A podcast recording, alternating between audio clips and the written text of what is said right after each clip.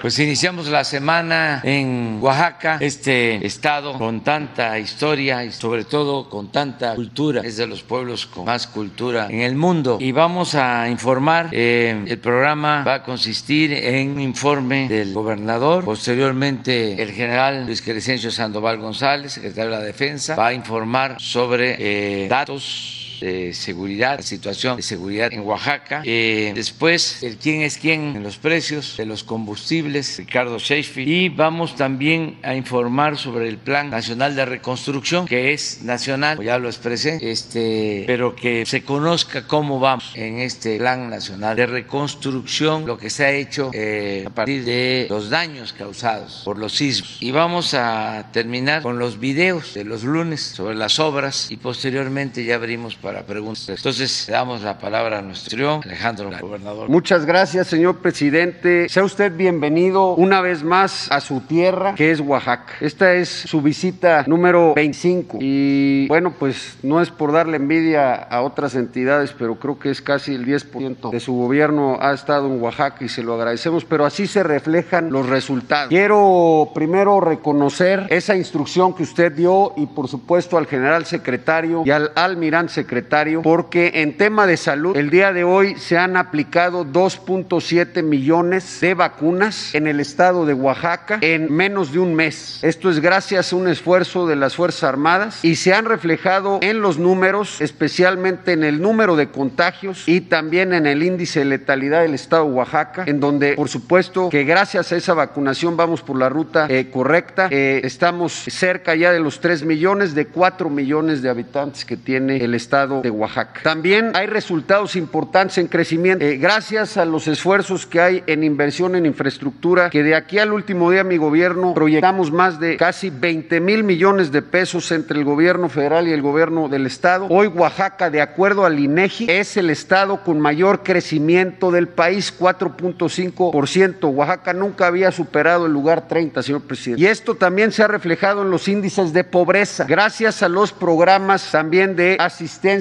social, Oaxaca hoy, de acuerdo a datos de INEGI Coneval, es el estado que más creció en ingreso en los hogares, 7.8%, y en reducción de la pobreza, 2%, y pobreza extrema, 1%. Por último, queremos también señalar que en el tema de seguridad, de acuerdo a los estados más seguros, somos el estado 9 y de este, delitos de alto impacto somos el estado 8 en seguridad a nivel nacional. Y lo más importante, gracias a esta gran coordinación, señor presidente, hay gobernabilidad en el estado Hemos podido atender de 80 conflictos agrarios, más de 46, el último, el de Tamazulapan del Espíritu Santo y San Pedro y San Pablo Ayutla. Agradezco a mis paisanas y paisanos, vamos por la ruta correcta, coordinados con el gobierno federal. Gracias. Sin su permiso, señor presidente. Bien, vamos a informar sobre la situación de seguridad eh, pública en el estado de Oaxaca, por lámina. Bien, eh, iniciamos con mencionar eh, de los oh, municipios, de los 570 municipios que tiene el estado, hay cinco en los que se concentran entra la mayor número de, población, son Oaxaca, Tustepec, eh, Juchitán, eh, Xochocotlán y Salina Cruz, y estos, eh, ahorita más adelante lo vamos a observar, es donde se concentran también la mayor cantidad de delitos que se presentan en el estado de Oaxaca. En cuanto a incidencia delictiva de los, de los delitos que aquí ustedes pueden observar en la lámina, únicamente dos son los que están o tienen una tendencia a la alza, una tendencia menor, pero sí se identifica desde un una mayor, mayor número de estos eventos. Ahorita lo vamos a ver a detalle cada uno de ellos. Pueden aquí observar el robo de, transporte y el feminicidio, que son los delitos que se identifican de conformidad a los números del Secretariado Ejecutivo del Sistema Nacional de Seguridad Pública, los que están a la alza. Pero lo que es trata de personas, el secuestro, eh, el robo a transeúnte, robo a transportistas, lesiones dolosas, la violación, el homicidio doloso eh, están a la baja. Y ya conjuntando todos los delitos de alto impacto en el Estado, también tienen eh, una tendencia hacia la baja. En el perdón, en el robo de, de, transporte, aquí es el delito, uno de los delitos que están en aumento en, en, el mes de julio, que son las últimas cifras dadas por el secretariado, tienen 36 eventos, pero podemos observar en el acumulado y, y comparándolo con el 2020, eh, en el 20 tienen 327 eventos y en lo que va de este año 213. En homicidios dolosos van hacia la baja, la tendencia que muestra la gráfica es hacia la baja y también aquí en, las barras en el acumulado vemos que en el 20 tuvieron 809 eventos y en lo que va del año 418. En robo a transeúnte eh, también eh, con la tendencia hacia la baja, 208 eh, eventos en, en julio y en el 2021 llevan 1.125 eventos de esta naturaleza y 2020 tuvieron 1.648. En feminicidios es uno de los delitos que van hacia la alza. Tienen ocho eventos registrados en el en junio, en julio, perdón. Eh, aquí podemos ver en el acumulado anual 36 eventos en el 2020 y en el 21 27. En lo que corresponde al robo a transportistas, también hacia la baja, una tendencia este, hacia la baja de la presencia de este delito con 34 este, eh, eventos en lo que va del año. En trata de personas no, no se ha tenido durante junio y julio eh, la presencia de este eh, delito. En lesiones dolosas, 299 eventos en julio eh, con una tendencia hacia la baja también, 2.313 eh, eventos en el 2021, 3.939 en el 2020. En lo que corresponde a secuestros, eh, únicamente se han presentado dos secuestros eh, en el estado en lo que va de julio. El mes pasado también fue un número similar y el, el anterior uno. Es, es, un delito que va también hacia la baja, una ligera tendencia hacia la baja, aunque los números son, son reducidos. Tienen en, el, en lo que va del 2021 12 eventos únicamente. En violación, un delito más hacia la, con tendencia hacia la baja, con 30 eh, en el mes de julio, con 230 uh, de este, eventos delictivos de esta naturaleza en el 2021. Y el total de delitos de alto impacto, ya reuniendo la información de todos los delitos, eh, también el Estado tiene una tendencia hacia la baja, eh, con 10.427 eventos delictivos en el 2021 y comparado con el 2020, en el que tuvieron 17.781 de, de ellos. En cuanto a homicidios dolosos por entidad federal federativa en la, en la presente administración y hasta el mes de julio, eh, el, Estado tiene el lugar número 14 con una uh, media, perdón, la, media siendo la media eh, de 2.424 y el Estado tiene 2.312 eh, homicidios dolosos. Si consideramos estos mismos homicidios dolosos por cada 100.000 habitantes, eh, se mantiene en 14 lugar, siendo la media de 66 homicidios y Oaxaca tiene 56. En cuanto a los municipios con mayor incidencia delictiva, eh, que corresponden a los municipios que tienen mayor cantidad de, habitantes, tenemos ahí Oaxaca en primer lugar en la presencia de, de incidentes delictivos, posteriormente Juchitán y, San Juan Bautista Tustepec. Son los tres eh, municipios con mayor número de, de eh, homicidios, o perdón, de, delitos. en cuanto a seguridad pública, aquí podemos observar que en los municipios donde se tiene la mayor cantidad de eventos delictivos, ahí está la presencia de, de, las fuerzas de seguridad pública del Estado. Y aquí podemos ver en San Bartolo, Coyotepec, tienen 2.440 elementos, aquí en Oaxaca 1.500, en eh, Juchitán 646, en Oaxuapan de León 545, son los cuatro municipios con mayor cantidad de policías. Pero eh, considerando todo el Estado, tienen un total de 10.479 eh, policías. San Bartolo, Coyotepec y Oaxaca, eh, ahí se concentran el 37.6% de lo, los, policías que atienden eh, las cuestiones preventivas y acciones en contra de las organizaciones delictivas. En cuanto a fuerzas de seguridad eh, del Estado mexicano, tenemos a la Secretaría de Defensa, el Ejército y Fuerza Aérea con 7.056 hombres, de los cuales 6.046 son operativos, a la Secretaría de Marina Armada de México 2.566 2.026 hombres, de los cuales 2.181 son operativos. La Guardia Nacional con 3.302 hombres, de, de ellos 2.972 operativos, eh, teniendo un, un, total por las fuerzas del Estado de 12.924 elementos y de ellos 11.199 son operativos, que un, en, en unión con las fuerzas estatales y las policías municipales se tiene un total de hombres trabajando en el ámbito de la seguridad pública de 23.403 hombres, de ellos 20.629 operativos y eh, todos ellos eh, eh, trabajan en,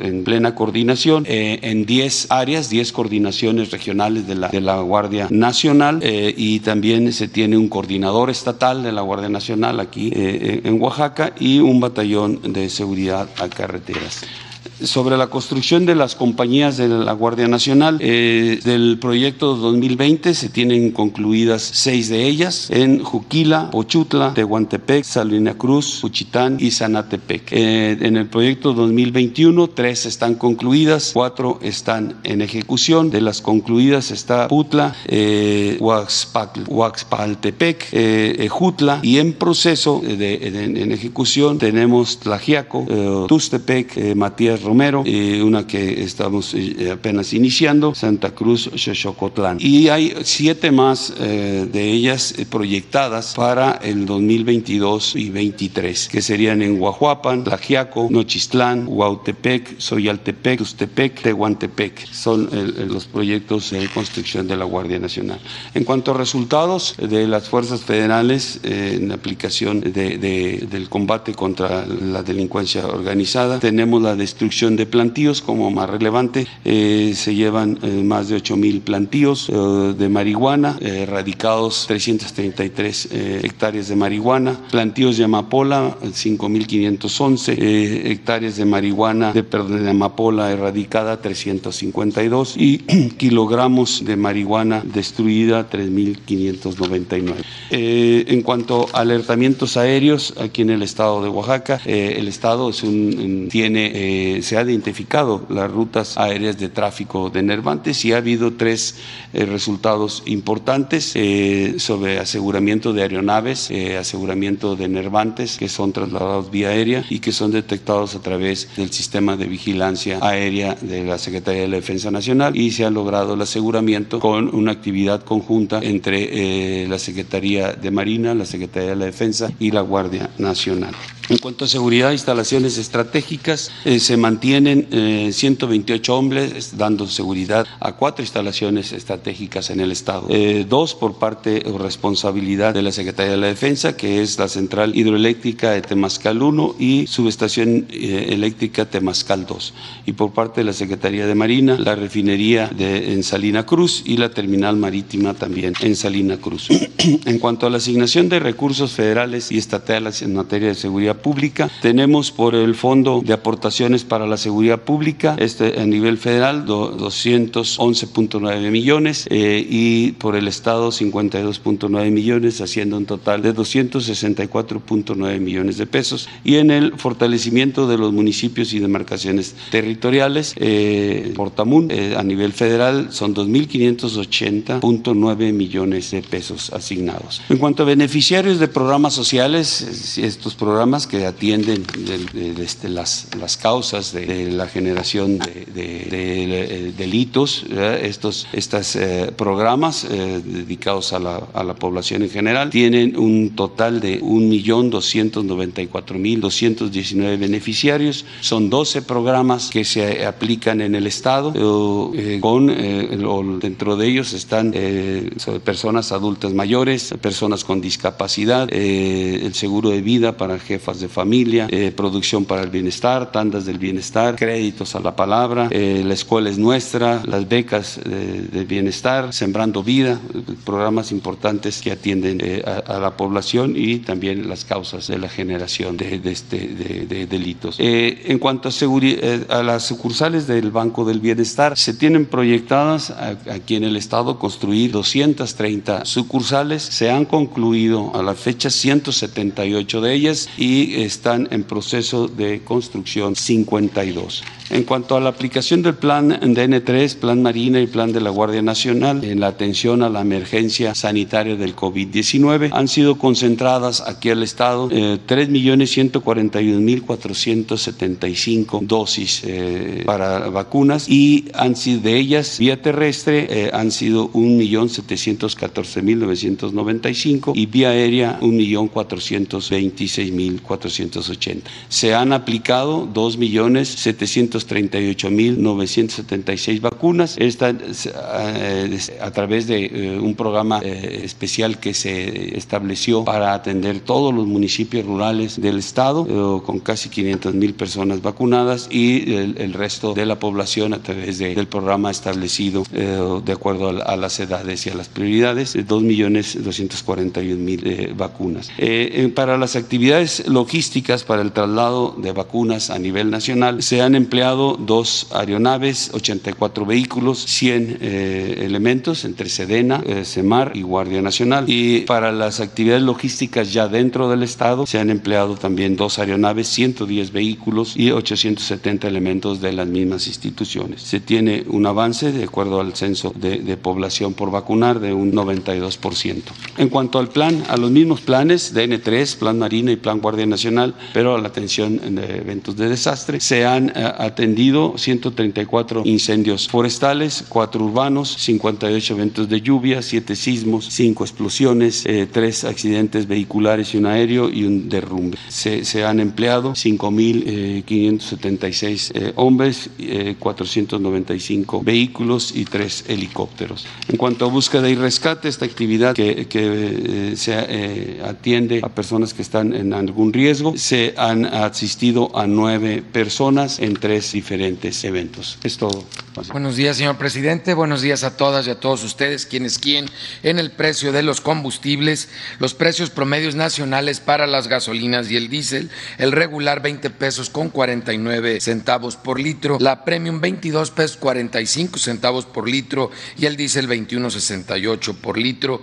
El apoyo fiscal que se tiene para la gasolina regular en esta semana será del 56.15%, quiere decir que se estará pagando menos menos de la mitad del IEPS en este caso y eso corresponde al aumento en el precio del barril de petróleo que está, estuvo el 15 con corte el 15 de septiembre en 68 dólares con 31 centavos. Las tres gasolineras por marca con los precios promedio más bajos que 500, Orsan y Rendichicas, mientras que las tres más careras en esta semana fue Reco, Chevron y Petro 7. Chevron, eh, servicios Mega en Culiacán, Sinaloa, con un precio de 22 pesos 99 centavos por litro y un margen de 3 pesos 85 centavos, fueron la opción más cara la semana pasada, mientras que de la franquicia Pemex en Veracruz, Veracruz con un precio al público de 18 pesos con 82 centavos por litro y un margen de 26 centavos fue la opción más económica.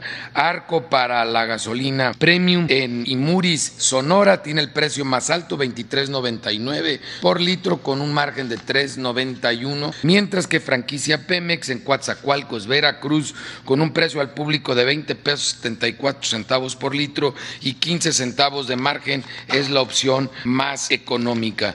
Y en el diésel, la opción más cara con el margen más alto, G500 en San Pedro, Mixtepec aquí en el estado de Oaxaca, con un precio de 23 pesos 97 centavos por litro. Y estos angelitos tienen un margen nada más de 4 pesos 86 centavos segurito no le pierden, comparado con los 32 centavos que tiene franquicia Pemex en Mazatlán, Sinaloa, con un precio al público de 20 pesos con 90 centavos. Pasando al tema de verificaciones de a gasolineras, atendimos 170 denuncias presentadas a través de la app del litro por litro por medio de 159 visitas y o verificaciones. Una gasolinera no se dejó eh, verificar, fue servicio Love En Guadalajara, Jalisco, en la avenida Álvaro Obregón sin número y tres que encontramos con eh, problemas por no dar litros de litros, aunque afortunadamente eran variaciones pequeñas y no tenían que ver con esos aparatejos que usan para robar en el pulsador y en la, en la tarjeta de la bomba. Las más baratas sin tomar en cuenta el margen para la gasolina regular G500 en Querétaro, Querétaro con un precio al público de 18 pesos 39 centavos y franquicia Pemex en Veracruz, Veracruz con un precio de 18.55 por litro. Las más caras 22.39 de franquicia Pemex en San Blas Nayarit y 22 pesos 37 centavos de G500 en San Luis Acatlán Guerrero. De la Premium la más económica sin tomar en cuenta el margen 20.75 por litro de franquicia Pemex en Coatzacoalcos, Veracruz y 20.87 de Red Energy en Veracruz, Veracruz, mientras las más caras 24 pesos con 9 centavos de Shell en la Obregón en la Ciudad de México y 23.99 de Chevron en Culiacán, Sinaloa. Para el diésel el más económico 19.69, G500 en Querétaro, Querétaro y 19.99 en G500 también en Medellín de Bravo, Veracruz, muy buen precio en Querétaro. Más caras 23.89 de franquicia Pemex en Taxco de Alarcón Guerrero y 23 pesos con 9 centavos de BP en Tenaro, Campeche. Seguimos también haciendo la verificación de los servicios sanitarios en las estaciones de servicio de las gasolineras. 12 pesos con 84 centavos es el precio promedio para tanque estacionario por litro en el país. Acuérdense que son 145 regiones en las que está dividido el país para los precios máximos y afortunadamente siguen dando varios proveedores por abajo del precio máximo que el promedio para cilindros fue de 23 pesos 76 centavos por kilo y ustedes pueden ver el comportamiento por debajo de los precios máximos y que esta política que determinó el señor presidente Andrés Manuel López Obrador ha estado dando un resultado muy favorable para los consumidores en todo el país, agradecidos con los proveedores en Nuevo León, en México, en Puebla, en Tlaxcala, en Zacatecas, en Hidalgo y en Chihuahua, donde siguen dando por abajo del precio máximo. Quiero resaltar Gas en Cerralbo, Nuevo León, con un precio al público de 11 pesos 52 centavos por litro, cuando el precio máximo es de 12 pesos 66 centavos. Gracias por ese apoyo a los consumidores. También Sonigas Puebla, en Izúcar de Matamoros, Puebla, con un precio al público de 22 pesos 34 centavos por kilo, está por debajo de los 23 pesos 35 centavos, que es el precio máximo, un peso por debajo.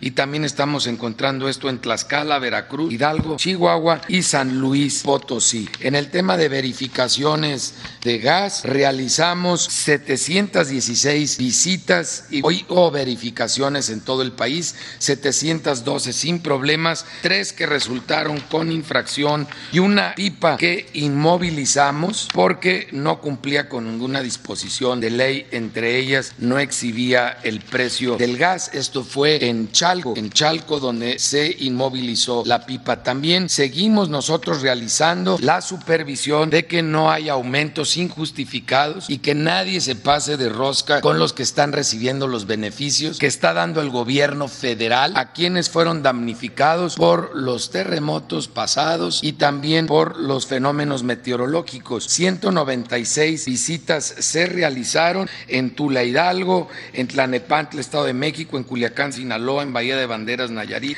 en Jalisco, en Guadalajara, en Acapulco, Guerrero, en Puebla, Puebla y aquí en la capital de Oaxaca, constatando que se respete los precios promedios en cada región, en cada estado, tanto de enseres domésticos como de material para la construcción. Muchas gracias. Buenos días, presidente. Buenos días a todas y todos. Como sabemos, el Programa Nacional de Reconstrucción es un programa que se creó por el gobierno de México, es uno de los programas prioritarios de este gobierno para atender a las familias, a las personas que sufrieron daños por los sismos de 2017, 2018, en sus viviendas, en sus anteles educativos, centros de salud, templos y otros inmuebles que forman parte del patrimonio rural histórico de las comunidades. Los avances que tenemos, si vemos por favor la, la siguiente, se han destinado hasta ahora más de 33.600 millones de pesos para 61.352 acciones. Esto está distribuido en 10 entidades, que son las entidades en donde hubo afectaciones, y destaca principalmente el estado de Oaxaca. Esta entidad que fue en la que hubo mayor cantidad de daños y a ella se ha destinado la mayor cantidad de los recursos, más de 8 mil millones de pesos y se están llevando a cabo la mayoría de las acciones de este programa. ¿De dónde han provenido estos recursos? Eh, fundamentalmente del presupuesto de egresos de la Federación. Como decíamos, es un programa prioritario del gobierno de México. Por lo tanto, pues esto representa más del 30% de los que se han venido a la reconstrucción y pues esto ha sido complementado por fondos como lo que era el FONDEN, Fondo de Aportaciones Múltiples que se maneja a través de los estados. Eh, hay aportaciones mixtas en varios eh, de las acciones que se han llevado a cabo. En otros estamos considerando los recursos que ha aportado el IMSS, que son recursos, una cantidad muy importante y también pues hay que mencionar que ha habido una participación de un conjunto de fundaciones y de organismos de la sociedad civil que también han aportado una cantidad eh, pues más que nada simbólica, significativa para este proceso de reconstrucción. ¿Cómo se ha avanzado por sector? ¿Cómo están distribuidos estas acciones, esta inversión por cada uno de los sectores? Bueno, en materia de, educación son más de 6.400 escuelas que se han atendido eh, con una inversión de más de 11.500 millones de pesos en 10 entidades en 584 municipios. muy importante el número de municipios en donde las escuelas fueron afectadas y se han concluido el 86% de esta eh, acción. Vemos a continuación el ejemplo de cómo ha sido esta intervención desde, planteles escolares de nivel básico, podemos irlas pasando, en zonas rurales, en las llamadas eh, planteles multigrados, que en zonas muy alejadas se han hecho también intervenciones, eh, ya también eh, intervenciones en algunas planteles de educación media, media superior y pues en importantes infraestructura educativa como Instituto Tecnológico de Zacatepec, Jardín de Niños, es simbólico este caso de Chiapas, el jardín tomaban clases, domo de la comunidad, ahora entrenando escuela. En el caso de la vivienda, más de 52.500 acciones, 7.831 millones de pesos en 8 entidades, 218 municipios, el 90% concluida y de 95 pendientes y 37%. También pues mostramos ejemplos de lo que ha sido esta reconstrucción, caso como Oaxaca, eh, en otras entidades. También se ha tratado de conservar la vivienda o de rescatar la vivienda tradicional, la vivienda con valor eh, patrimonial, como vemos casos, y cuando se ha tenido que reconstruir la vivienda nueva, totalmente se ha tratado de adaptarse a las condiciones eh, sociales, culturales, ambientales, y también pues se han llevado a cabo intervenciones importantes en unidades habitacionales, en este caso vemos Tasco, habitacional San Francisco, que fue reconstrucción total de varios edificios, o en el caso de Puebla, una unidad habitacional que hubo que reforzar estructuralmente. En el caso de cultura, participan por un lado el Instituto Nacional de Antropología e Historia y la Dirección General de Sitios y Monumentos de la Secretaría de Cultura. En este caso se han venido interviniendo 2.115 inmuebles con una inversión de más de 8.600 millones de pesos en 10 entidades, 600 municipios y en este caso hay un avance del 48%, 49% de intervenciones o de las restauraciones concluidas. Como sabemos son procesos pues, más complejos, un poco más lento que por ejemplo la restauración de las escuelas, pero eh, pues hay un avance muy, muy importante. Y ejemplo, Santa Prisca en Tasco, que es una de esas restauraciones complejas. Otro, Sinacantán, esto es un muy buen ejemplo de cómo se dio la participación en una comunidad indígena, no solo participando en los trabajos de la restauración, sino aportando la comunidad aportó parte importante de los materiales para algunos acabados para esta restauración. Y bueno, también otros ejemplos de templos tal vez eh, monumentales como este, otro de menor dimensión, aquí en Oaxaca, San Cristóbal La Chiriá, Tierra Norte, también en de Sala, donde por el proceso de reconstrucción también recientemente se logró el reconocimiento de una zona patrimonial de, de valor patrimonial para la humanidad. Ejemplos también de lo que es arquitectura civil, que fue muy afectada, en este caso de la Ciudad de México, el de la Cabeza de Juárez, pero también Casa de la Cultura, Morelos, Puente, que también fue dañado, la Casa de la Cultura aquí en Oaxaca, una obra también muy importante, muchos simbolismos la Casa Y finalmente en el sector salud son 186 acciones, 400 millones de pesos, 7 entidades, 7 municipios, una banda de por ciento y pues también algunos ejemplos, muchos muchos centros de salud fueron dañados, ya prácticamente están concluidos concluidos en Morelos, Guerrero, Puebla, propia Ciudad de México. Y pues tenemos también ejemplos de grandes hospitales, Puebla, siguiente Cuautla, Morelos. Y parte de estos grandes hospitales sí todavía se encuentran en proceso de, de reconstrucción. Y bueno, finalmente es importante pues comunicar a la gente, sobre todo familias son afectadas, que se está trabajando para poder eh, identificar aquello que pudiera todavía estar faltando por atender. Tenemos ya identificadas algunas escuelas, viviendas sobre todo, y pues con la intención, como lo ha señalado eh, el presidente, de que este programa pueda concluir el año próximo. Tal vez nos quede pendiente por ahí estos grandes hospitales o algunas restauraciones muy complejas, pero serían eh, muy pocos casos. Pues sería todo. Si tenemos ideas.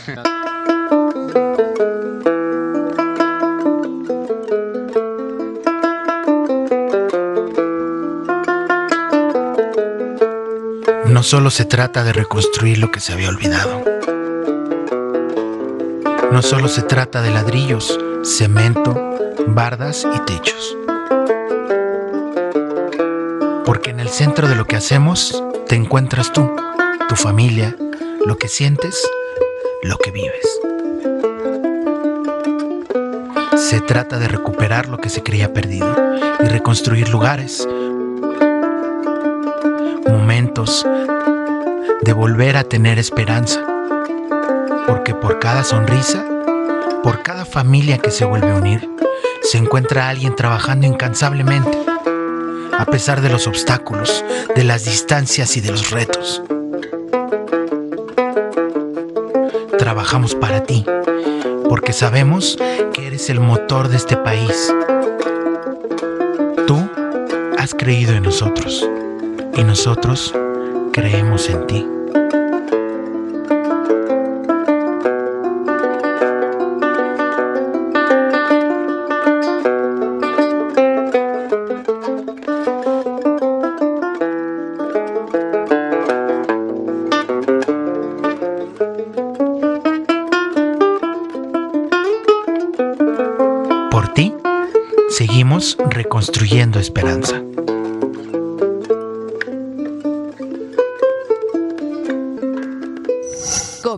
De México. Vamos a seguir con videos como lo hacemos los lunes. Secretaría de la Defensa Nacional informa los avances en la construcción del Aeropuerto Internacional Felipe Ángeles al 20 de septiembre de 2021.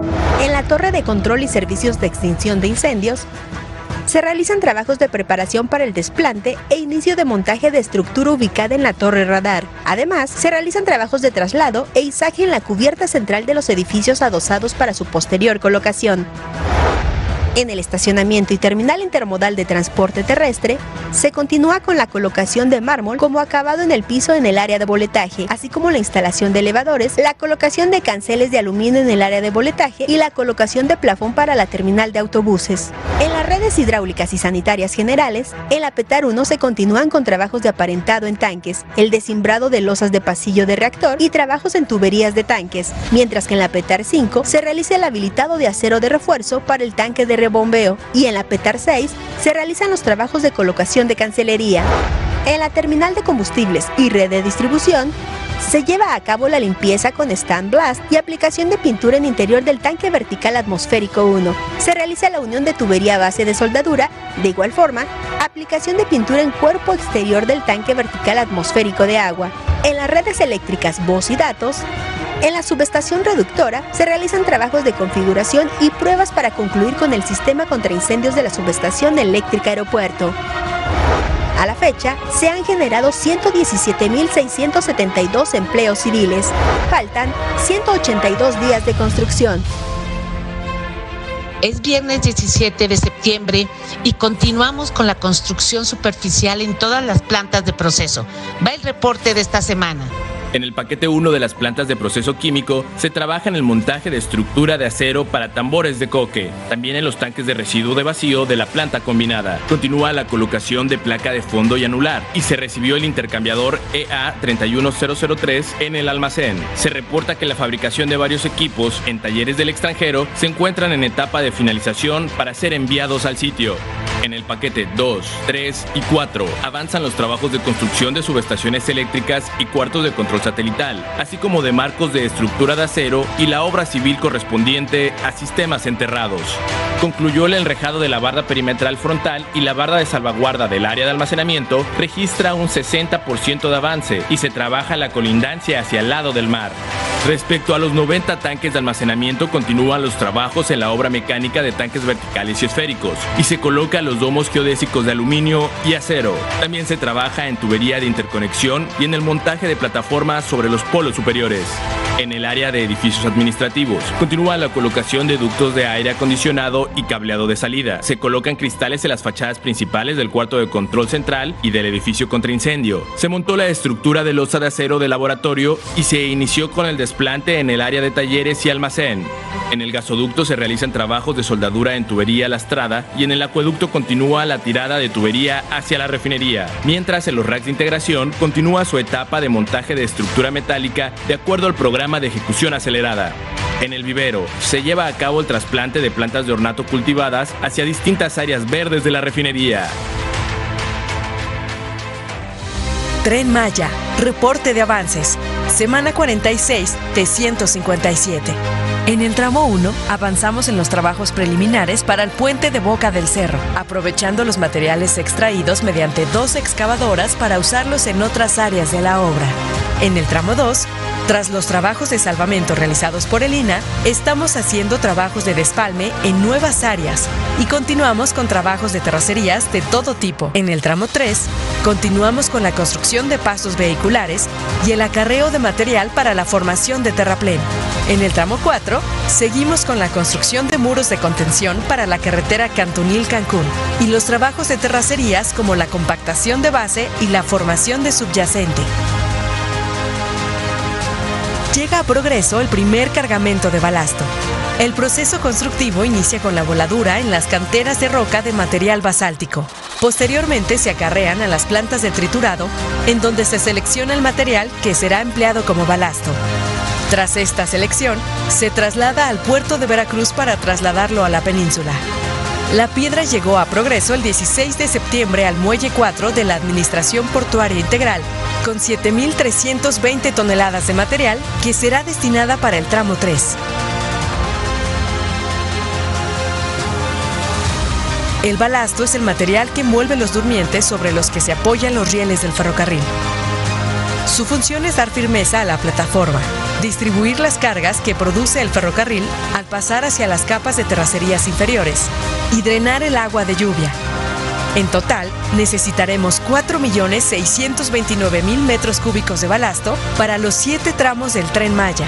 Al día de hoy, los empleos generados en la península por el tren Maya ascienden a más de 85.000. El tren Maya avanza. Construcción del tren interurbano México-Toluca. Reporte semanal. Vía catenaria y obra electromecánica, 57.7 kilómetros. Avance 44.5%. Subestación eléctrica de tracción 1. Se instalan los equipos de alimentación eléctrica para la catenaria en el marco metálico para la acometida eléctrica en la SED 1. Viaducto 2. Continúa el colado de plintos de concreto de la vía hacia Toluca. Tramo 3, 17 kilómetros. Avance de obra 53.2%. Frente 2, Carretera Federal. Continúa la colocación y armado del acero de refuerzo para la losa de compresión en este frente. PIP La Venta. Se trabaja en los últimos detalles de la nueva vialidad, construyendo las cunetas para el desalojo del agua pluvial en el acceso sur del nuevo puente. Arteaga y Salazar. Se realiza la última etapa de excavación debajo del nuevo paso vehicular para permitir el paso del tren. Se continúa también con la estabilización de los taludes de este corte. Estación Santa Fe. Se colocó el último de los ocho capiteles metálicos sobre los apoyos de la estación. Se realizan los trabajos de soldadura para su conexión con las columnas de concreto. Hondonada Zagarpa. Se coloca el acero de refuerzo para la siguiente etapa de colados sucesivos de concreto. Esta será una de las columnas de apoyo para el viaducto en doble voladizo. Estación Vasco de Quiroga. Se continúan los trabajos de demolición para liberar los espacios necesarios para la introducción del equipo que realizará las siguientes etapas de la obra en esta estación. Cuando entre en operación el tren interurbano, traerá ventajas ecológicas y de seguridad. Incentivará que dejen de circular unos 13.000 automóviles que diariamente transitan por la ruta México-Toluca.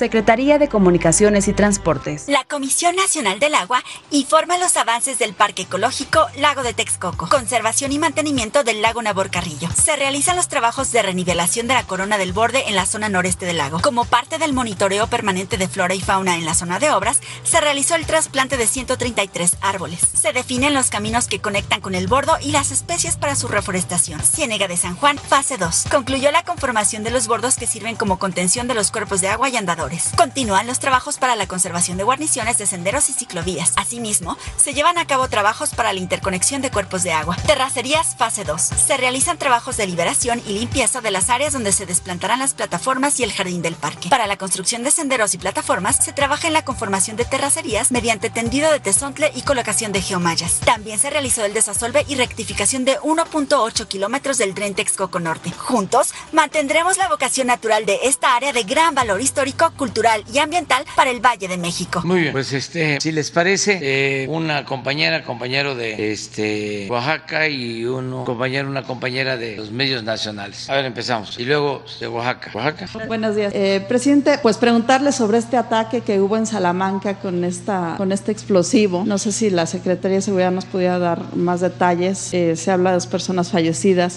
Más allá de que algunas voces califican este tipo de ataques como narcoterrorismo, eh, yo quisiera preguntarle qué va a pasar en, en Guanajuato, las cosas como que no mejoran.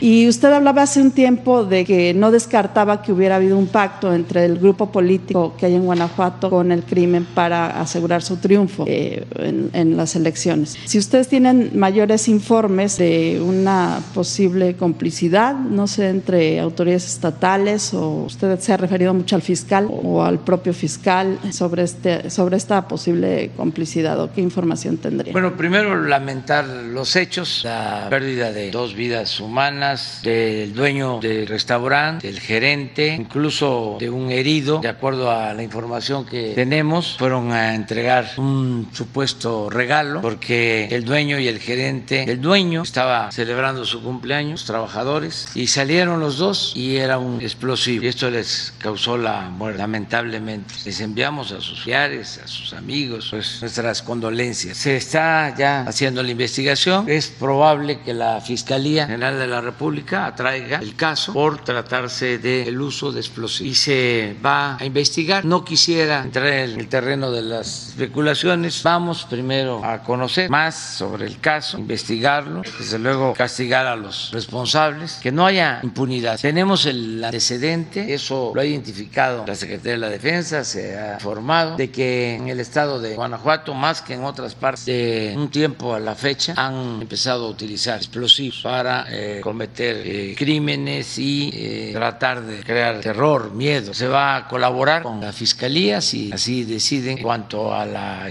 a traer el caso, trasladar al ámbito federal y se va a actuar. No quiero este, que se politice, el asunto es delicado y lo mejor es hacer la investigación. Sabemos que eran gentes los que perdieron la vida de trabajo, que aún teniendo el nombre de bar era más un restaurante familiar visitado por mucha gente en una calle eh, principal de Salamanca. Entonces vamos a esperar, eso es lo que puedo. Eh, de cobro de derecho de piso, ¿tienen no esa se información? Sabe, no se sabe, no tenemos esa información. O sea, no, no, no está clarificado eso. Yo creo que este, pronto vamos a tener más información de lo sucedido y vamos a saber si la fiscalía decide atraer el caso o no, si se este, mantiene la investigación Guanajuato. Gracias. Pregunta, eh, preguntarle sobre un balance de la CELAC eh, y también concretamente si va a dar a conocer la carta que le envió hace unos días al presidente Biden por el tema de, de migración, eh, para insistirle en que se atiendan las causas, si va a dar a conocer el contenido de la carta o la va a reservar como privada. Y nada más rápido, en temas de Oaxaca, ayer se encontró usted con varias protestas de trabajadores de salud que fueron despedidos. ¿Qué va a pasar con ellos y cuándo se regulariza también el abasto de medicamentos para el cáncer, cáncer perdón, en el Hospital de la Niñez, que entiendo también había problemas? Bueno, el balance sobre la CELAC es muy positivo. Participaron pues, eh, muchos presidentes, ministros, diplomáticos de América Latina, del Caribe. Hubo un buen encuentro a pesar de las diferencias. Llevaba ya mucho tiempo que no se llevaba a cabo una reunión así porque no habían coincidencias, había confrontación. Esto se expresó en la reunión de la CELAC, pero este es parte de la diversidad y de lo que es la pluralidad democrática. Siempre he sostenido que la confrontación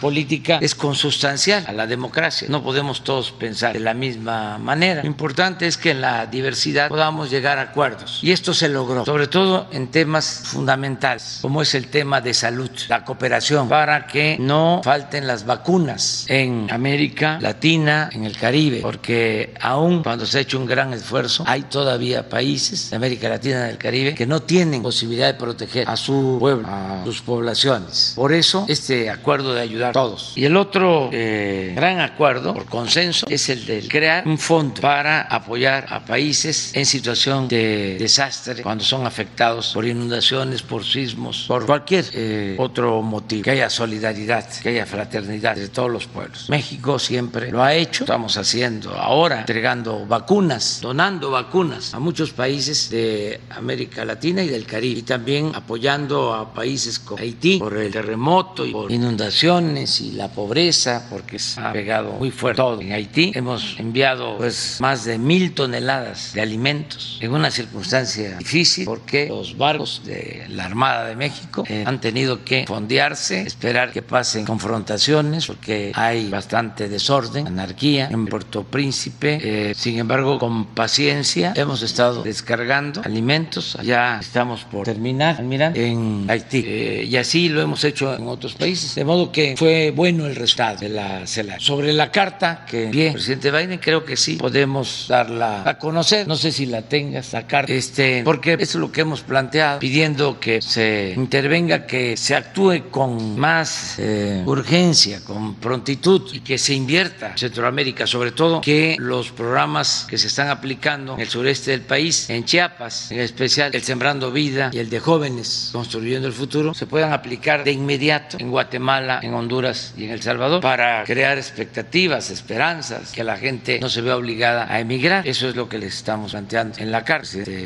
Como lo hemos comentado en otras ocasiones, el fenómeno migratorio requiere de un tratamiento del todo nuevo. Desde luego es necesario ordenar el flujo, evitando el desorden, la violencia y garantizando los derechos humanos. Sin embargo, no debemos quedarnos solo en la aplicación de medidas de contención y menos de carácter coercitivo. Es por ello que le planteo de nuevo, en forma respetuosa, la necesidad de actuar de inmediato para aplicar en Guatemala, Honduras y El Salvador dos programas que nosotros estamos llevando a cabo con éxito en Chiapas, estado vecino de Centroamérica y cuya naturaleza y culturas son muy semejantes. De hecho, hace 200 años Chiapas no pertenecía a México, sino junto a Belice, Costa Rica, Nicaragua, Honduras y El Salvador formaba parte de la Capitanía General de Guatemala. Y no fue sino hasta 1824, tres años después de la independencia de nuestro país, que los ciudadanos chiapanecos decidieron unirse a nuestro país. Hoy estamos plantando en Chiapas 200 mil hectáreas de árboles frutales y maderables. Y ese programa de, da trabajo a 80 mil sembradores que reciben un salario para cultivar sus tierras. Aquí agrego que ya en el caso de Oaxaca son 35 mil hectáreas, no, 75 mil hectáreas en Oaxaca, el Sembrando Vida. Ya están 35 mil oaxaqueños trabajando en el mismo programa. Este mismo procedimiento se puede aplicar de inmediato en los tres países centroamericanos de mayor migración, Guatemala, Honduras y El Salvador, con lo cual se ampliaría la superficie de siembra en 600 mil hectáreas y se daría empleo a 240 mil campesinos. Otro de nuestros programas sociales relevantes que están siendo aplicados en Chiapas consiste en dar trabajo como aprendices a 30 mil jóvenes que reciben un salario mínimo para capacitarse en talleres, empresas y otras actividades productivas y sociales.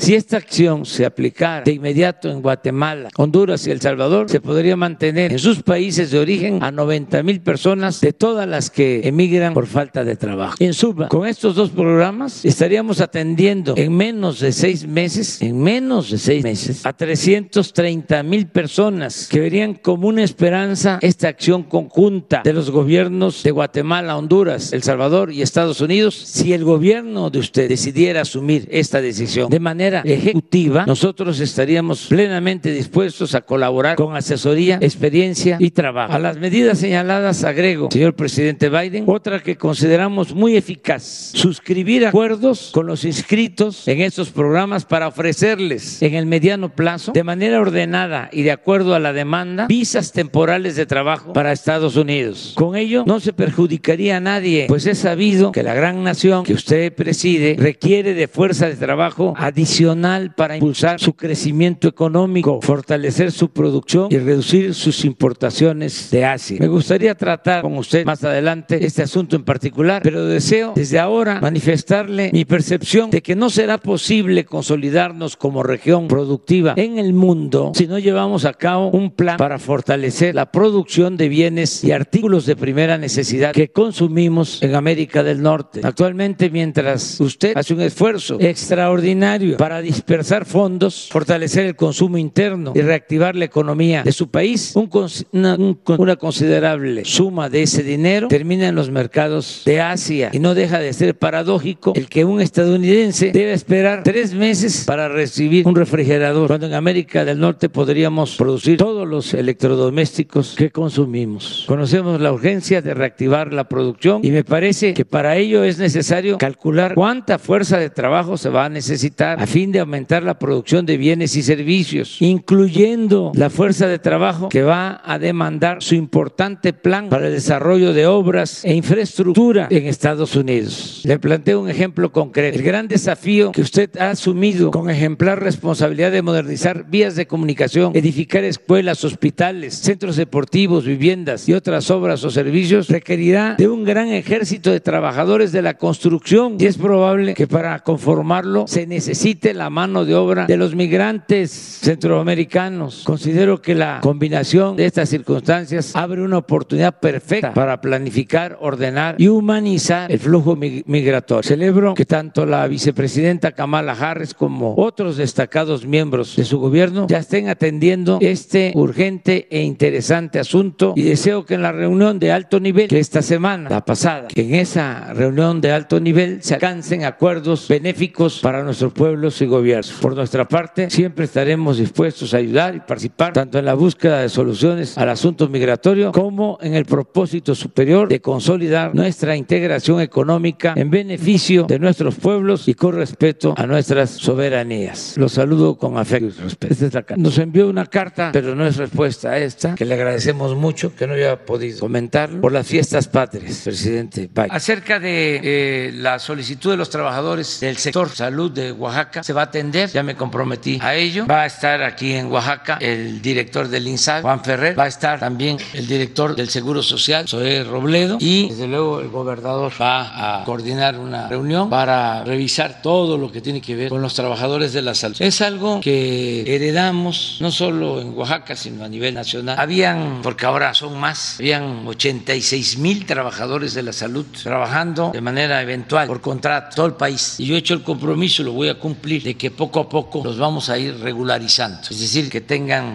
sus bases, sus plazas. En eso estábamos cuando nos llega la pandemia. Tenemos que contratar a más trabajadores, creo que a más de 70 mil médicos, enfermeras, trabajadores de la salud adicional, porque el sector salud estaba abandonado y porque necesitábamos dar la atención médica y que nadie se quedara sin ser atendidos, que tuvieran una cama. Terminamos hospitales que nos dejaron inconclusos. Aquí en Oaxaca y en todo el país nos ayudó mucho tanto la Secretaría de Marina como la Secretaría de la Defensa para terminar rápido hospitales. Capacitamos a médicos generales porque ese es otro problema que heredamos, una eh, situación lamentable, vergonzosa de irresponsabilidad de los tecnócratas neoliberales, porque en 36 años que impusieron el modelo neoliberal, que es un modelo, una política, si se le puede llamar así, de pillar, de robo, de privatizar bienes nacionales, pues en 36 años se dejó de invertir en educación, en salud, se rechazó a miles de jóvenes que querían estudiar medicina y otras carreras. Y ahora resulta que no hay en México los médicos que necesitamos. Ese es el saldo que nos dejó el neoliberalismo. Solo con eso bastaría para este, nunca más pensar en que regrese ese modelo de corrupción y de justicias y de privilegios. No tener médicos generales y mucho menos médicos especialistas. Entonces, por eso estamos abriendo escuelas de medicina, de enfermería, por eso se están ampliando el número de becas para que los médicos generales se especialicen en México o en el extranjero. De 10 mil espacios pasamos a 20 mil y el año próximo vamos a incrementar 10 mil más, 30 mil becas para especialistas. Y lo mismo con las medicinas, se robaban el dinero de las medicinas. Pero no solo eso, hasta adulteraban los medicamentos. Y todo esto con el silencio cómplice de los medios de información, con honrosas excepciones. La mayoría aplaudiendo porque recibían también moche de todas estas tranzas y por eso callaban. Entonces estamos resolviendo el problema del abasto de medicamentos. Se hizo un acuerdo con la ONU, ya se compraron todos los medicamentos y estamos distribuyéndolos para que no falten los medicamentos y con un añadido muy importante, que la atención médica y los medicamentos se van a entregar de manera gratuita a todos los mexicanos. Ese es el compromiso. Entonces, medicamento general, los medicamentos para los niños con cáncer, que antes no habían, o si habían, este, eran de mala calidad o adulterados y los medios no decían absolutamente nada. Entonces, los que tenían el negocio de la compra, mejor dicho, de la venta de los medicamentos al gobierno, 10 empresas monopólicas que le vendían al gobierno 100 mil millones de pesos al año, que ni siquiera eran laboratorios o empresas farmacéuticas, sino lo que tenían eran influencias y se dedicaban a distribuir los medicamentos. Esas empresas las enfrentamos durante todo este tiempo con campañas en los medios, fueron capaces hasta de movilizar a padres, a niños, para ver si este, cedíamos y dábamos marcha atrás a nuestro plan de comprar los medicamentos en el extranjero, porque estaba prohibido, no se podían comprar medicamentos en otros países, porque era controlar todo el mercado, apoyar a estas 10 grandes corporaciones para que se tuviesen que comprar los medicamentos en México, para mantener esta corrupción en el país. Entonces ya estamos rompiendo ese monopolio y yo espero que pronto no falten todos los medicamentos. Sí, sí, sí, pero eh,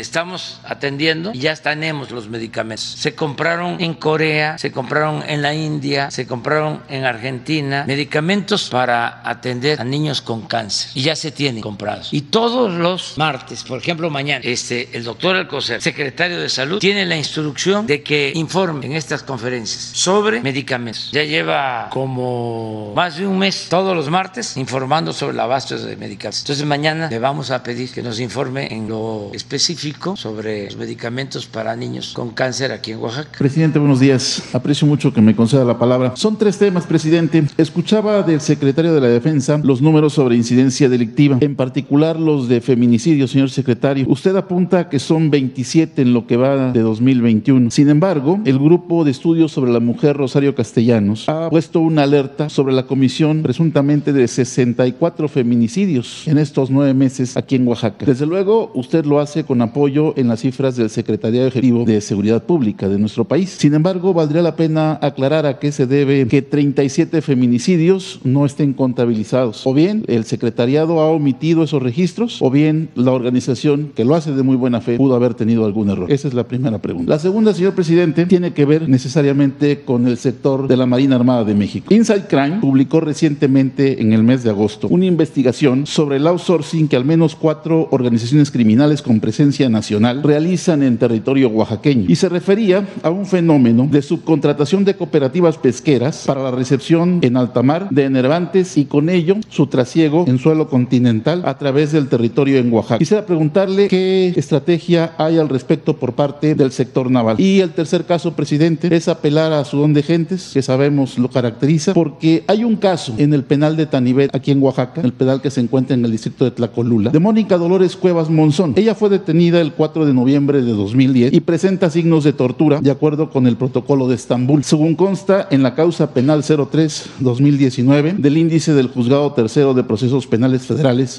con sede en la Ciudad de México. Lo inquietante, presidente, es que lleva presa 10 años sin haber sido sentenciada. Se ha acercado hacia las instancias que usted ha dispuesto en la Secretaría de Gobernación para que escuchen su caso, pero aún, aún sus súplicas no han tenido. ¿Pudiera usted intervenir para que se pudiera canalizar adecuadamente este caso? Es Sí, todo, presidente. Sí, sí. Gracias. Acerca de esto último, voy a intervenir y estamos este, revisando todos los casos y este, buscando que se atienda pronto. Me desespera el burocratismo que desgraciadamente existe en los tres poderes, en el Ejecutivo, en el Legislativo, en el Judicial y muy lamentablemente en el Poder Judicial. Y hay una actitud demasiado rígida. No este, predomina la idea idea, el sentimiento, la voluntad de hacer justicia. Les falta mística a los jueces para hacer justicia. Entonces, tanto al interior del gobierno que represento, en lo que es el Poder Ejecutivo, tenemos que seguir insistiendo y este, buscando que se liberen a personas que injustamente están detenidas o a quienes no han sido sentenciados en años, que por ese hecho deberían de obtener su libertad. Envié un escrito a la Suprema Corte de Justicia y no he tenido todavía respuesta. Y voy a seguir insistiendo. Y en este caso lo voy a hacer, comprometo a eso, para buscar la forma. Porque este, puede ser de que ya haya una prueba de que hubo tortura. Ah, sí, pero no te puedo dejar libre porque tienes otra denuncia. Y entonces ahí te quedas. Tiene que haber un criterio. Porque este, desafortunadamente se este, retorcía la ley y este, había venganzas, escarmientos. Entonces era refundirlos. Eso viene de tiempo atrás, de cómo fabricaban delitos. Aquí estoy en, en Oaxaca. ¿Cómo este, se me va a olvidar? No estoy hablando al tanteo. ¿Cómo se me va a olvidar lo que le hicieron a los dirigentes de la CENTE? Al maestro finado Rubén Núñez, en paz descanse, que le, le fabricaron el delito de lavado de dinero a un maestro, nada más porque representaba a los maestros que estaban en contra de la reforma educativa o de la mal llamada reforma educativa. Y se atrevieron a refundirlo en la cárcel, inventando el delito. Bueno, eso, aunque ya no es permitido por el presidente, todavía hay esas este, prácticas, han quedado esas malas costumbres. Tienen que ir desapareciendo por completo, no tolerarlas para nada. Entonces sí vamos a seguir interviniendo. Es un compromiso que tenemos, que no se cometan injusticias y que este, no estén en la cárcel quienes no deben este, estar porque no cometieron delitos o porque este, fueron víctimas de injusticias. Entonces vamos a tratar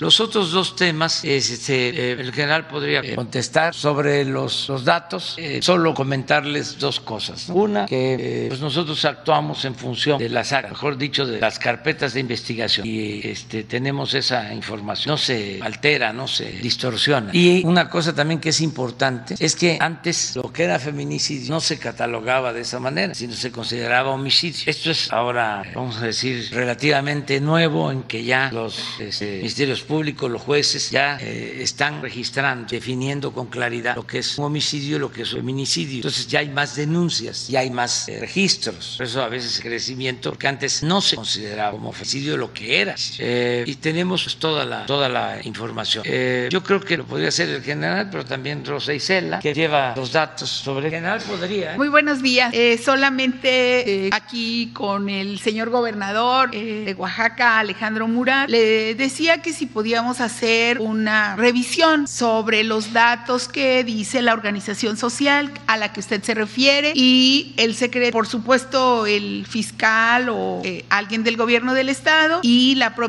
secretaría o el secretariado, el órgano desconcentrado que se encarga de la acumulación de los datos de todas las fiscalías de los estados y que mes a mes, no, bueno, diariamente, pero mes a mes estamos presentando y sería eh, un tema que podríamos estar revisando si así lo instruye el presidente. Este lo podríamos estar haciendo en una reunión especial con la organización social y puede revisarse y contrastarse los números. No tenemos eh, la información de alguna otra eh, entidad u organización que no estén conformes con los números, por eso nos atrevemos a hacerlo, pero además porque como lo dijo el presidente, la tipificación de los homicidios se hace a partir, en todo el país, se hace a partir del 2019, eh, en algunos estados viene de 2016, en fin, para atrás. Entonces, nos comprometemos a revisarlo con mucho gusto y hacer eh, que el secretariado verifique uno a uno, pero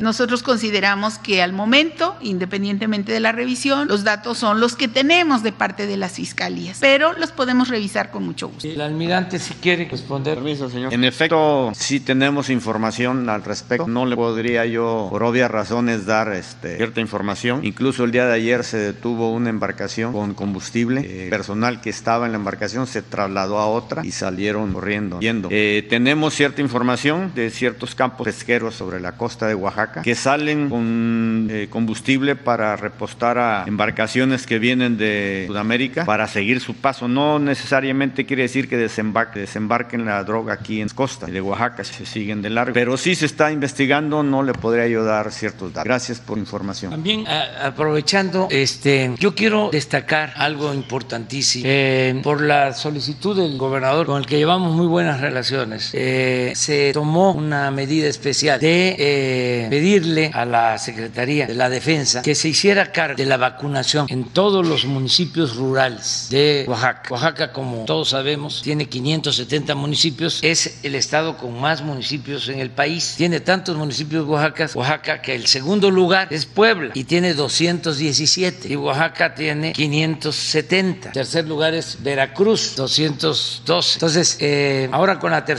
ola nos preocupó de que por la distancia, este, por las dificultades de acceso, que se nos quedaran comunidades sin vacunar. Y ha hecho un trabajo la Secretaría de la Defensa de primera, porque en muy poco tiempo ya terminó de vacunar en todos los municipios rurales de Oaxaca. Esto no significa vacunar a todos, porque todavía tenemos que regresar. También aprovecho para hacer un llamado a que nos vacunemos, que hay quienes todavía se resisten a vacunarse y necesitamos protegernos. La vacuna es lo mejor para que no nos afecte el COVID y está demostrado de que no trae consiga, consigo eh, ningún efecto secundario, ningún daño al organismo, no hay reacciones. Ayuda mucho la vacuna. En la tercera ola, el 95% de los hospitalizados y desgraciadamente, este, bueno, 95% de hospitalizados eh, y también fallecidos no estaban vacunados. Entonces, estando vacunados se, se tiene protección. Vamos a continuar vacunando a todos en Oaxaca y en todo el país y a finales del mes próximo debemos de terminar de vacunar al 100% de los mayores de 18 años. Ya llevamos eh, registrados, aunque hay que ir actualizando el registro, pero ya llevamos el 70%, cuando menos con una dosis, y vamos a terminar al 100%. En el caso de Oaxaca, yo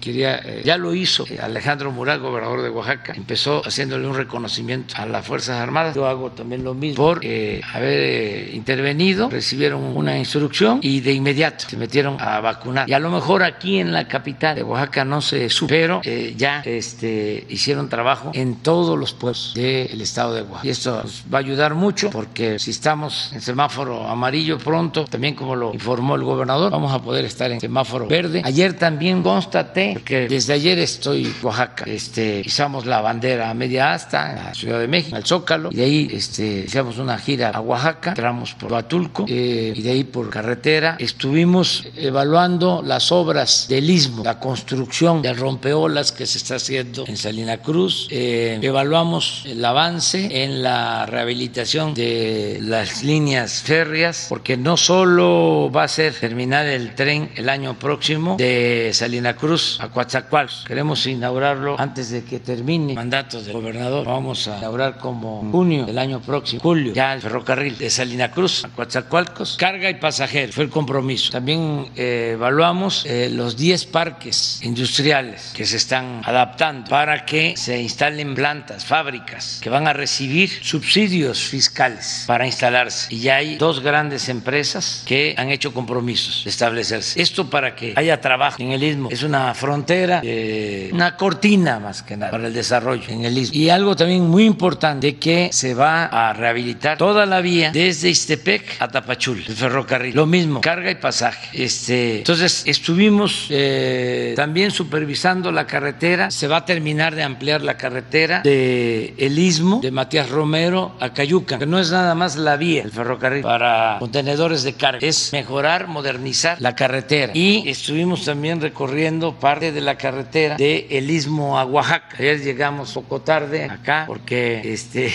tuvimos también que hacer un rodeo para supervisar la carretera llegar a, a Oaxaca. Entonces son buenas eh, noticias, pero decía, me dio mucho gusto porque me detuvieron en el camino para hacernos planteamientos y también para este, saludarnos. No es este, para presumir, pero llevo pan bastante y, este, y totopos este, y otras cosas. Que como ya es la hora del desayuno, no quiero mencionar. Pero este, me dio mucho gusto porque hablé con muchos niños y ya están clases presenciales. Y eso me dio mucho gusto. Hay que regresar clases porque no hay nada que sustituya a la escuela. Es la familia, la casa, el hogar y la escuela. Entonces también eso quería informar. Adelante, vamos con eh, otra pregunta para Nacional y otra de Oaxaca. ¿Tú eres Oaxaca? De Oaxaca. Bueno, contigo. Y otra nacional, sí, la compañera. Y tú también si alcanzas. Si nos alcanza el tiempo. Vamos a... ¿Qué tal? Muy buenos días, presidente. Bienvenido nuevamente a Oaxaca. Miguel Vargas para Central Q Noticias. Señor presidente, viene un año electoral en nuestro estado y casi siempre la atención se va hacia dicho proceso.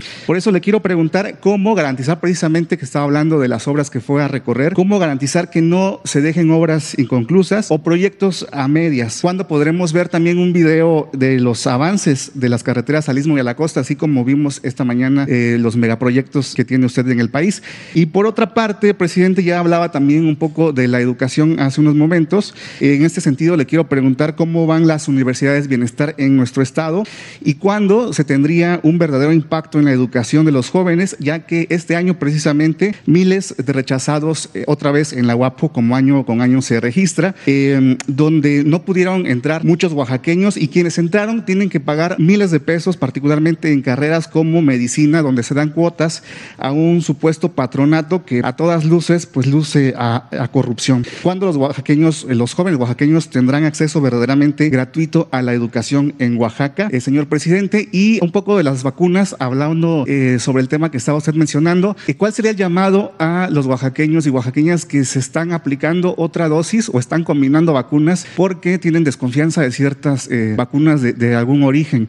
Eh, esto es a lo mejor preocupante. Eh, no vino el doctor Gatel, pero le hago la pregunta también a usted. Sí, en el caso de las vacunas está demostrado que no hace falta este, una tercera aplicación. Son dos aplicaciones. En el caso de que es una sola, que son dos vacunas con esas características, que es Cancino, que es una sola aplicación, y Johnson y Johnson. Sí, ¿verdad, Rosy? Sí. Dos. No hace falta. Está demostrado que no hace falta este, otra. Acaba de informar sobre eso el doctor eh, Hugo López Gatel, pero va a seguir informando. Ahorita lo que tenemos que hacer es terminar de vacunar a todos los mayores de 18. Eh, ya se empezó con eh, jóvenes que tienen alguna enfermedad y que requiere la vacuna. Lo vamos a hacer igual que se hizo con embarazadas, que se está haciendo, mujeres embarazadas. Pero es un plan nacional de vacunación. Eh, vamos a, a, presentar en la próxima visita, eh, me comprometo, a dar a conocer todas las obras que estamos haciendo de manera conjunta con el gobierno del Estado, cómo van los avances. Por ejemplo, les puedo, así como les comento que para junio, julio, este, vamos a inaugurar ya el tren de Salina Cruz a Coatzacoalcos, tren de carga y de pasajeros, y que ya vamos a empezar a funcionar los 10 parques industriales del Istmo, que ya para entonces vamos a estar trabajando cuando menos en tres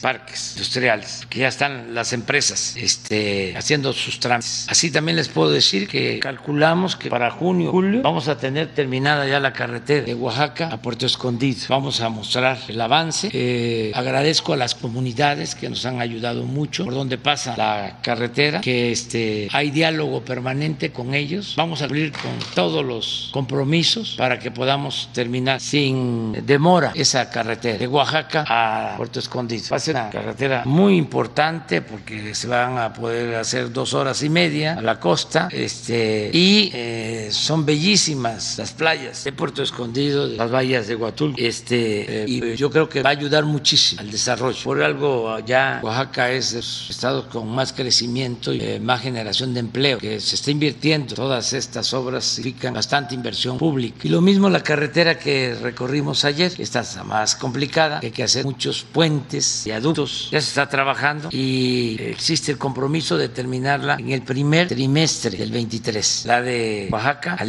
Eh, para finales del año próximo también tenemos ya terminado la ampliación al Cayuca y vamos a presentarles pues todo el plan de apoyo para, para Oaxaca. En el caso de las escuelas, este, Oaxaca es de los estados donde tiene, donde hay más escuelas, universidades y también escuelas de enfermería y de medicina, pero hace falta más lo vamos a seguir haciendo. Yo creo que podrían conseguir el plan de Oaxaca de, las acciones del programa de bienestar. AVI lo debe de tener el plan de Oaxaca. Oaxaca, Chiapas y Guerrero son los tres estados que más recursos reciben para el bienestar. Aquí, para que tengan una idea, el caso de Oaxaca son como consentidos. Miren, Oaxaca tiene mil, perdón, un millón ciento veinticinco mil ochocientos noventa y dos viviendas, hogares, un millón ciento veinticinco mil y beneficiarios un millón doscientos quince mil. Quiere decir que casi en todas las casas, en todas las viviendas, llega cuando menos un apoyo del gobierno federal, del presupuesto. Antes, y ese es el cambio, el presupuesto se quedaba en unas cuantas manos, ahora se distribuye. Nada más